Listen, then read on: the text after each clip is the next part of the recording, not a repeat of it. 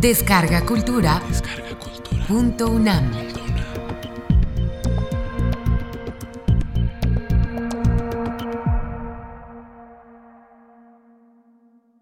Darwin, la construcción de la teoría de selección natural. Conferencia impartida por la doctora Rosaura Ruiz el 24 de febrero de 2009 en Universum Museo de las Ciencias, dentro de las celebraciones del bicentenario del natalicio de Charles Darwin. Buenos días todos y todas. Bienvenidos a la UNAM. Me da mucho gusto estar aquí con ustedes.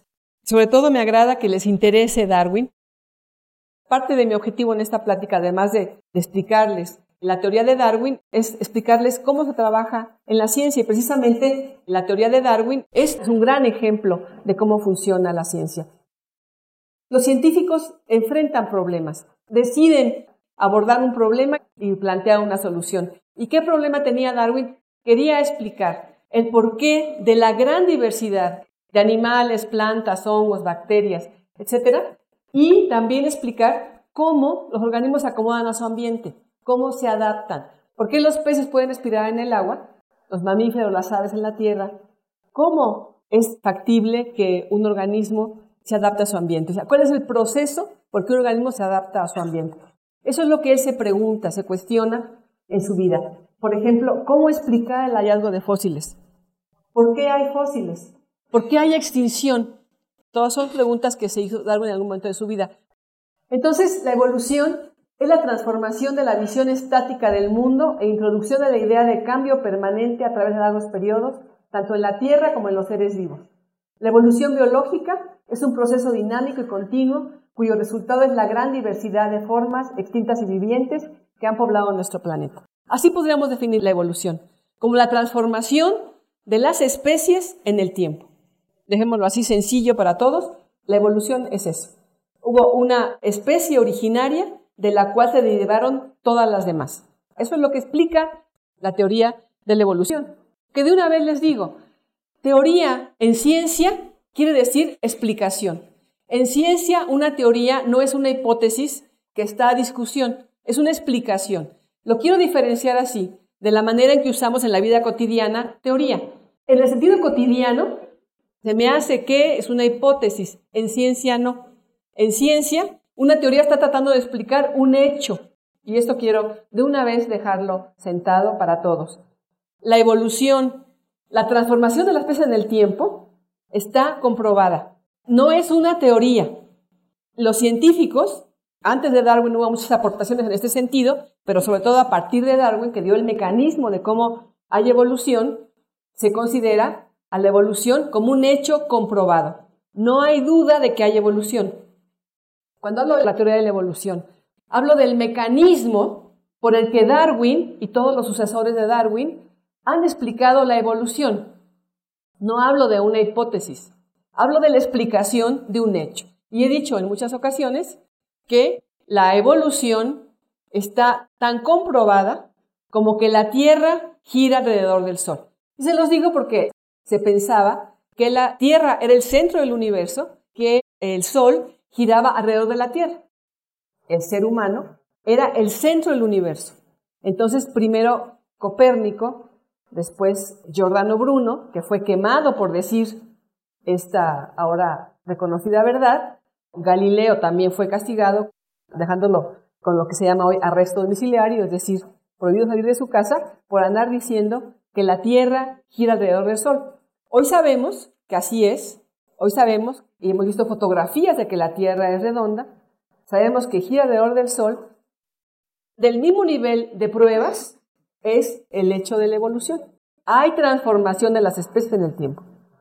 Y cuando hablamos de la teoría, hablamos del mecanismo que la explica y hablamos del proceso que ha seguido la evolución para explicar desde el origen de los primeros seres vivos, hace 3.500 millones de años, hasta todos los que existimos ahora. Lo que trato de explicarles son las eras geológicas y les decía, hace 13.700 millones de años se piensa que surge el universo. Todos han oído ya hablar del Big Bang, esa gran explosión que dio lugar al origen del universo. Hace más o menos 4.600, 5.000 millones de años se forma la Tierra. Y les decía, hace más o menos 3.500 millones de años, son datos aproximados, surgieron los primeros seres vivos. Es decir, en registros fósiles se han encontrado sedimentos donde hay fósiles de seres vivos que tienen 3.500 millones de años. Hace 600 millones de años hubo una gran explosión, se llama la explosión del Cámbrico, donde surgen una gran cantidad de organismos de invertebrados. Les decía, hace 3.500 millones de años surgieron los procariontes, las bacterias. Hay una teoría que señala el origen de los eucariontes a partir de unión de bacterias púrpuras y cianobacterias. Estas bacterias se considera que originan las mitocondrias en los eucariontes y los cloroplastos. Más o menos hace entre 50.000 a 100.000 años se considera el surgimiento de nuestra especie, Homo sapiens. O sea, somos muy jóvenes, pero no somos el pináculo de la evolución, ni somos la especie más evolucionada, ni somos el camino que llevaba a que surgiéramos nosotros. Somos una especie más en la naturaleza y la evolución sigue. Se siguen formando especies. O sea, hay especies que son más jóvenes que nosotros, porque se siguen formando especies. No somos la más nueva, ni la última, ni la más importante tampoco, se los quiero decir de una vez. ¿Cuál es el mecanismo por el que Darwin explica la evolución? Él considera que la selección natural, así le llama él a este mecanismo, es el mecanismo más importante, pero no el único. Y cada vez, en los 150 años después de Darwin, sabemos que no es el único, pero sí es el mecanismo más importante. Y yo creo, además, que este mecanismo tiene tantas evidencias a su favor como la propia evolución, de manera que se puede considerar que la selección natural también es un hecho, en el sentido que yo decía, la evolución es un hecho, también la selección como el mecanismo más importante de la evolución, aunque les decía no el único. Ahora, ¿qué condiciones hay para que haya selección natural? Primero, es un proceso ocurre si hay variación. Tiene que haber variación entre los organismos. Si fueran idénticos, no podría haber selección natural. Selección selecciona, favorece, beneficia a unos organismos y elimina a otros. De manera que si todos son idénticos, eliminaría al azar en todo caso pero no con una direccionalidad que tiene la selección natural. Entonces, tiene que haber variación. Y esto se ha demostrado. Después de Darwin, la variación ocurre a nivel genético. Darwin no conocía la genética al mismo tiempo que estaba Darwin construyendo su teoría, publicó un trabajo Mendel, que se considera el fundador de la, genética, pero Darwin no lo conoció. No conocía esta parte, pero sí sabía que tenía que haber variación para que pudiera haber evolución. Un siguiente punto es que existe una relación consistente entre el carácter y la habilidad para lograr pareja. Es decir, no basta con sobrevivir, hay que reproducirse. Entonces, ese carácter y el aumento de la fecundidad, o sea, el tener mayor descendencia, mayor número de hijos, es fundamental en la evolución. Esto se llama, en biología, eficacia biológica. O sea, el número de descendientes que tiene un organismo se llama eficacia biológica. Y esto es fundamental en la evolución. La evolución se trata de sobrevivir y reproducirse para lograr dejar las características de un individuo en la población.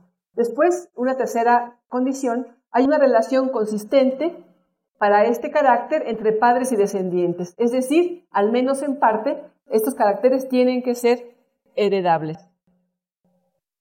Los científicos trabajan con hechos y con teorías.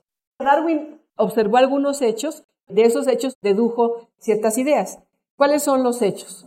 Primero, todas las poblaciones crecen en una proporción mucho más alta de la que puede sobrevivir.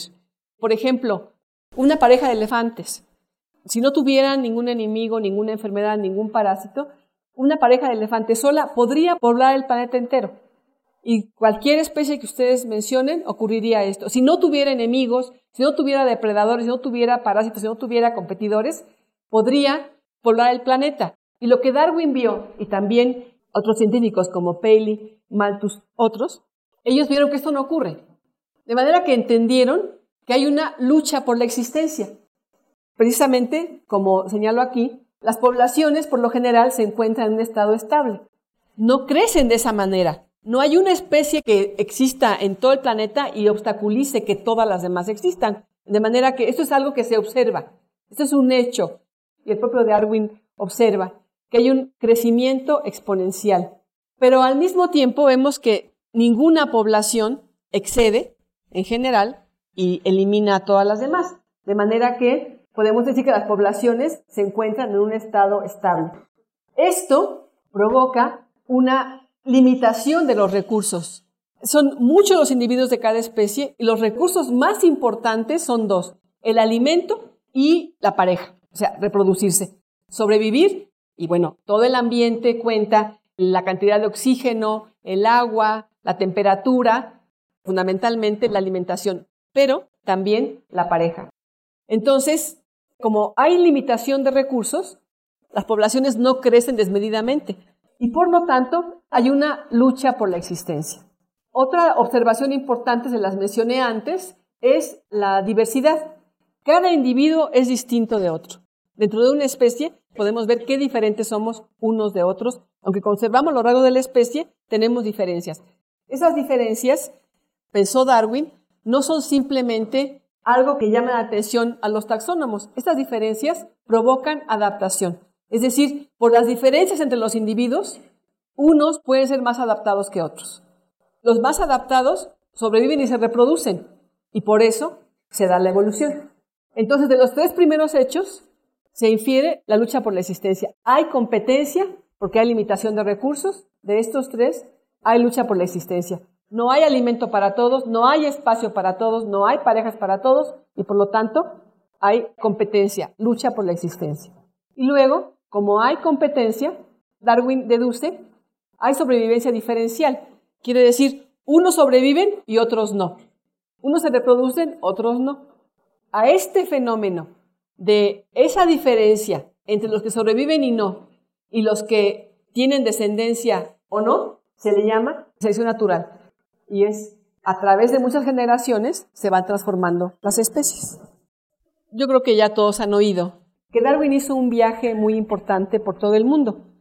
¿Qué fue lo importante de este viaje? Miren, él salió de Inglaterra, la primera parada que hizo la hizo en Cabo Verde y conoció una gran diversidad que él no tenía en Inglaterra. Después siguió a Brasil. Fíjese que el viaje duró cinco años. Ustedes imagínense que estuvo más o menos tres años y medio, casi cuatro, en América, en Brasil, en Argentina, llegó hasta el sur de Argentina, hasta el estrecho de Magallanes, luego fue a Chile y aquí están las Islas Galápagos. Entonces, toda la diversidad que encontró aquí. Aquí, por ejemplo, en Argentina, encontró particularmente fósiles gigantes que le llamaron la atención muchísimo y pensó que esos fósiles podrían ser antepasados de especies a las que se parecían. Por ejemplo, encontró un fósil de una especie que es como un armadillo gigante y pensó que tal vez ese fósil era ancestro del armadillo actual. O sea, encontró una similitud. Son el tipo de hechos que se va encontrando y que va viendo, que van poniendo en duda sus ideas. ¿Cuáles eran las ideas que tenía Darwin en este momento? Cuando Darwin sale de Inglaterra, él es un creyente de la creación. Él está convencido de que hubo una creación. Él cree en la Biblia como un cristiano anglicano, o sea, perteneciente a la iglesia de Inglaterra, él está convencido, en su escuela así lo discuten, sus maestros están convencidos. De hecho, los científicos más importantes en ese momento en Inglaterra, que están entre los más importantes del mundo, piensan en que lo que un científico tiene que hacer es explicar la creación. ¿Qué hizo Dios? ¿Cómo lo creó? Ellos querían explicar esto. Y entonces, una de las primeras cuestiones que confrontan a Darwin es esa formación que él tiene de un planteamiento bíblico donde se sostiene que hubo una creación, que Dios creó a todos los animales, plantas, el ser humano en seis días y hasta se daba una fecha, el 23 de octubre de 4004 antes de Cristo. Según un obispo que estudió cuándo podía haber sido esta creación, pusieron una fecha. Entonces, Darwin empieza a ver una serie de observaciones que no concuerdan con esta idea. Por ejemplo, con que la vida tiene apenas seis mil años más o menos, hablando de ese momento. Y les decía, hizo observaciones no solo en las Galápagos, las más famosas son las Galápagos, porque se ha dicho que las Galápagos son como un laboratorio de evolución, porque las especies que hay aquí son muy diferentes de las que hay en el continente. Por ejemplo, Darwin encontró aquí algunas cosas raras que no se podían explicar con la perspectiva de la creación. Por ejemplo, él decía, Dios creó una serie de animales, plantas en el continente. Y aquí menos, o sea, hay menor diversidad en islas que en continentes. Y él se preguntaba, si en la Biblia y en la religión nos dicen que Dios es todopoderoso, ¿por qué no creó más especies aquí? ¿O por qué aquí, por ejemplo, en estas islas no hay anfibios? A lo mejor no hay anfibios, decía, porque aquí está el mar y el mar impide el paso de anfibios. Los huevos de anfibio, las puestas de anfibio, no resisten el agua salada. Darwin observó una gran diversidad en su viaje, fueron fundamentales para que Darwin pudiera explicar la evolución. Fueron muy importantes los seres humanos para la teoría de Darwin porque él vio que había diferencias, no en lo físico. Dijo, indudablemente somos la misma especie. Algunos decían que las diferentes razas humanas eran diferentes especies. Darwin concluyó muy rápidamente, no, somos la misma especie, todos Homo sapiens, pero las diferencias son a nivel cultural, no a nivel fisonómico, excepto cosas intrascendentes como el color o la altura o el color de ojos. Dijo, eso no es lo importante. En la especie humana, las diferencias importantes son las diferencias culturales. Esto fue lo que él notó y por eso le llamó la atención. Lo que Darwin encontró es que hubo grandes contradicciones. Él parte de una teoría y es lo que les decía del método científico. Es muy importante que ustedes lo entiendan como parte del método científico. Los científicos cuando hacemos investigación, cuando hacemos observaciones, tenemos ya teorías previas. Nadie parte de cero. Nadie está sin ninguna explicación en la mente. Entonces, Darwin tiene una concepción que ya les dije, la concepción de la teología natural. Las ideas que había él aprendido, no solamente en la universidad, en su casa, en su familia, o sea, las ideas que explican el origen y la diversidad de la vida a partir de la creación. En su viaje, les decía, él estaba anotando todas sus observaciones y le llegaron a plantear contradicciones con la idea de la creación. Por ejemplo, lo que les decía antes, la existencia de un número mayor de especies en los continentes respecto a las islas cercanas. Es una observación contradictoria, pues la teología natural no podía explicar por qué se crearían menos especies en islas que en continentes. Luego, la ausencia de ciertas especies. Les decía, los huevos de anfibios, los huevos de rana, no resisten el agua salada. No había mamíferos tampoco, con excepción de murciélagos. Y entonces lo que él pensó es que era más fácil entender qué especies hay en las islas, pensando en que se dispersaron del continente, a que hubiera habido creaciones separadas, ¿no? Una de islas, otra de continentes. Eso no hubiera sido de todas maneras consecuente con la idea de la creación, donde se supone que en un solo espacio se crearon todas las especies y de ahí se dispersaron todo el mundo. O sea, en el paraíso se crearon todas las especies ya adaptadas al ambiente en el que iban a vivir, se dispersaron a todos los demás lugares. Entonces, Darwin encuentra que lo que él está observando en la naturaleza no checa con lo que dice las ideas de la teología natural. Por ejemplo, las ideas anteriores, los científicos pensaban que si una especie se extinguía, Dios podría crear otra. Hay extinción, pero Dios repone, digamos, ¿no? Se extinguían unas, pero Dios crea unas nuevas. Creían en la adaptación perfecta, eso era algo que llamaba mucho la atención. Por ejemplo, Paley, un autor que Darwin leyó con muchísimo cuidado, que le gustó muchísimo su libro, decía que si uno encontrara un reloj en la arena, lo recogería y diría, si aquí hay un reloj, alguien lo hizo. Y un reloj es una máquina mucho menos perfeccionada que un ojo humano, por ejemplo, o que un ojo de cualquier mamífero, o que un pulmón, o que un riñón.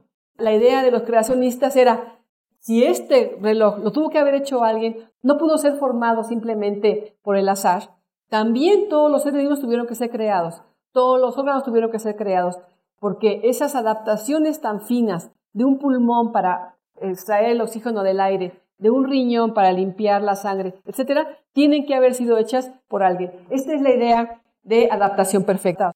Los organismos, decía el creacionismo, antes de Darwin, están perfectamente diseñados para vivir en algún ambiente. Pero ya les había dicho antes entonces, la variación, voy a tratar ahora de resumir cómo Darwin fue construyendo su teoría.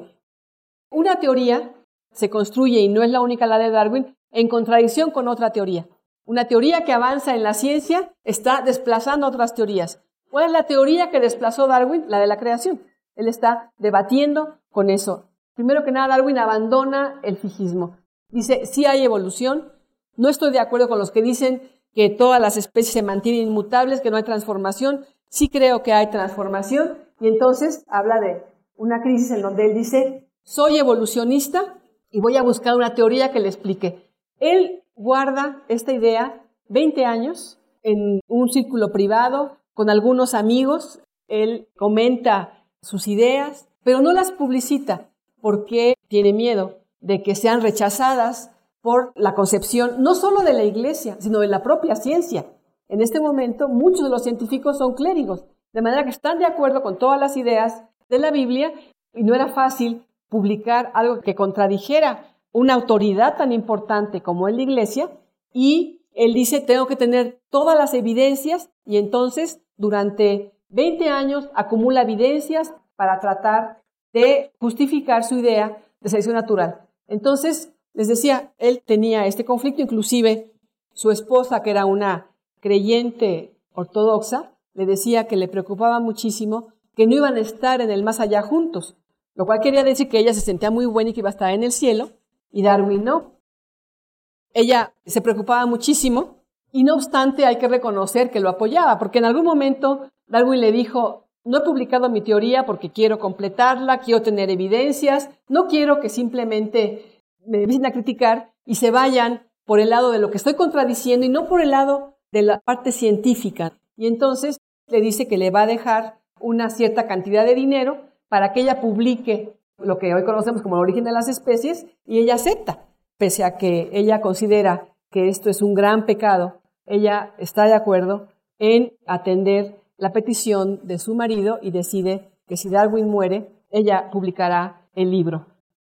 Pero bueno, esto no ocurre y entonces Darwin decide no publicarlo, pero llega un trabajo de otro científico, Wallace, llega y tiene una teoría muy similar a la de Darwin. Wallace también hizo viajes parecidos a los que hizo Darwin en el Beagle, los hizo en otros lugares, pero también tiene una teoría similar.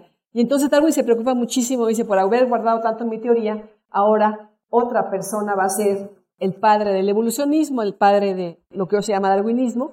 Y entonces se preocupa muchísimo, habla con sus amigos que sabían, como Lyell, como muchos, sabían que él sí tenía esta teoría previamente, que no la había querido publicar por estar juntando evidencias para responder a todas las críticas que se le iban a hacer, y entonces la decisión de todos los que conocían el trabajo de Darwin fue presentarlo en una de las sociedades más importantes de Inglaterra de ese momento. Presentan los dos trabajos y empieza la discusión. Ahí hay una anécdota muy famosa de que hubo una presentación, después de eso hubo conferencias, debates. El debate en ese momento no es directamente con la iglesia, es con la ciencia, porque la ciencia, les decía, estaba de acuerdo en que había una creación y estaba de acuerdo en buscar de qué manera se podía explicar esta creación. Y entonces el debate es interno, pero hay también un debate con algunos miembros de la iglesia anglicana. El más famoso es el debate del obispo Wilberforce.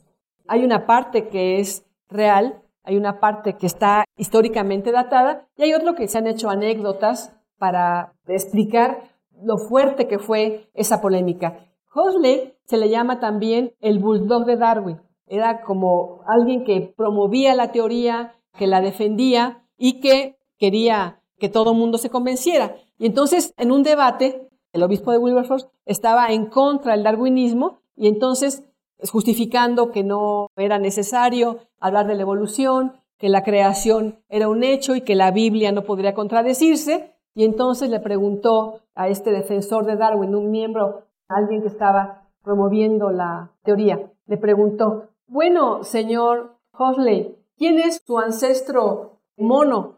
¿Su abuela o su abuelo? O sea, ¿lo chango le viene del lado paterno o del lado materno?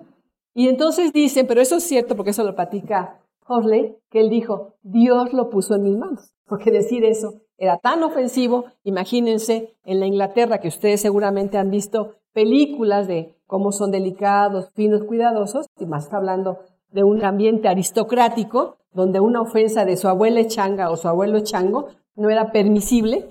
Se dio muchísimo Huxley y le dijo, pues fíjese que yo preferiría tener como ancestro a un mono a un obispo como usted. Entonces, lo acabó. Y dicen, esta es la parte anecdótica, que una señora se desmayó de oír la polémica y sobre todo la idea de que pudiéramos tener parentesco con simios. Eso sí estaba como para desmayarse, sobre todo para un inglés de esa época, ¿no? Les explico esta anécdota porque me parece que ubica mucho lo que pasó en ese momento en la Inglaterra de Darwin. Sí fue de un gran impacto. ¿Y por qué es de gran impacto la teoría de la evolución? ¿Por qué el decir que hay evolución es tan impactante? Porque precisamente se habla de nuestra especie. Porque si dijéramos que se transformó todo y que la evolución, digamos, en la línea de los primates llegó hasta los simios como orangután, gorila, yo creo que no pasaría nada. Yo creo que la iglesia podría decir, y digo la iglesia, pero debo decir las iglesias, las religiones, porque todas tienen este conflicto, porque para toda religión, por supuesto, tiene que haber una explicación de cómo se originan todas las especies, particularmente la nuestra, con base en una deidad. Y entonces es aquí donde chocan las ideas de ciencia y religión. Yo lo que creo, que además soy profundamente respetuosa de todas las religiones, que hay que separar las concepciones religiosas y las concepciones científicas. Pero lo que no podemos es negar los avances de la ciencia. Y les decía, los avances de la ciencia han podido demostrar que la Tierra no es el centro del universo y también que hay evolución y que el mecanismo principal es la selección natural. Pero también se habla de la sobrevivencia de los más aptos, que era la frase que le gustaba, por ejemplo, a Wallace y no a Darwin. Creo que es central esta separación, dejar en el ámbito de la religión lo que le toca a la religión y en el ámbito de la ciencia lo que es la ciencia. La Biblia no es un libro científico, de manera que no podemos buscar entender el origen de la vida, el origen de los seres humanos, la biodiversidad en un libro religioso de cualquier religión. Tampoco podríamos buscar explicaciones religiosas en los libros de ciencia. Entonces, yo creo que es importante entender esto, separarlo con el mayor respeto a las religiones, pero entender también cuáles son las teorías científicas y cómo se construyen. La teoría de Darwin impactó la filosofía, la biología, la antropología, la política impactó todos los ámbitos de la vida humana. Yo espero que hayan seguido la plática, que hayan entendido algunos puntos que expuse. Espero que les quede claro. Muchas gracias.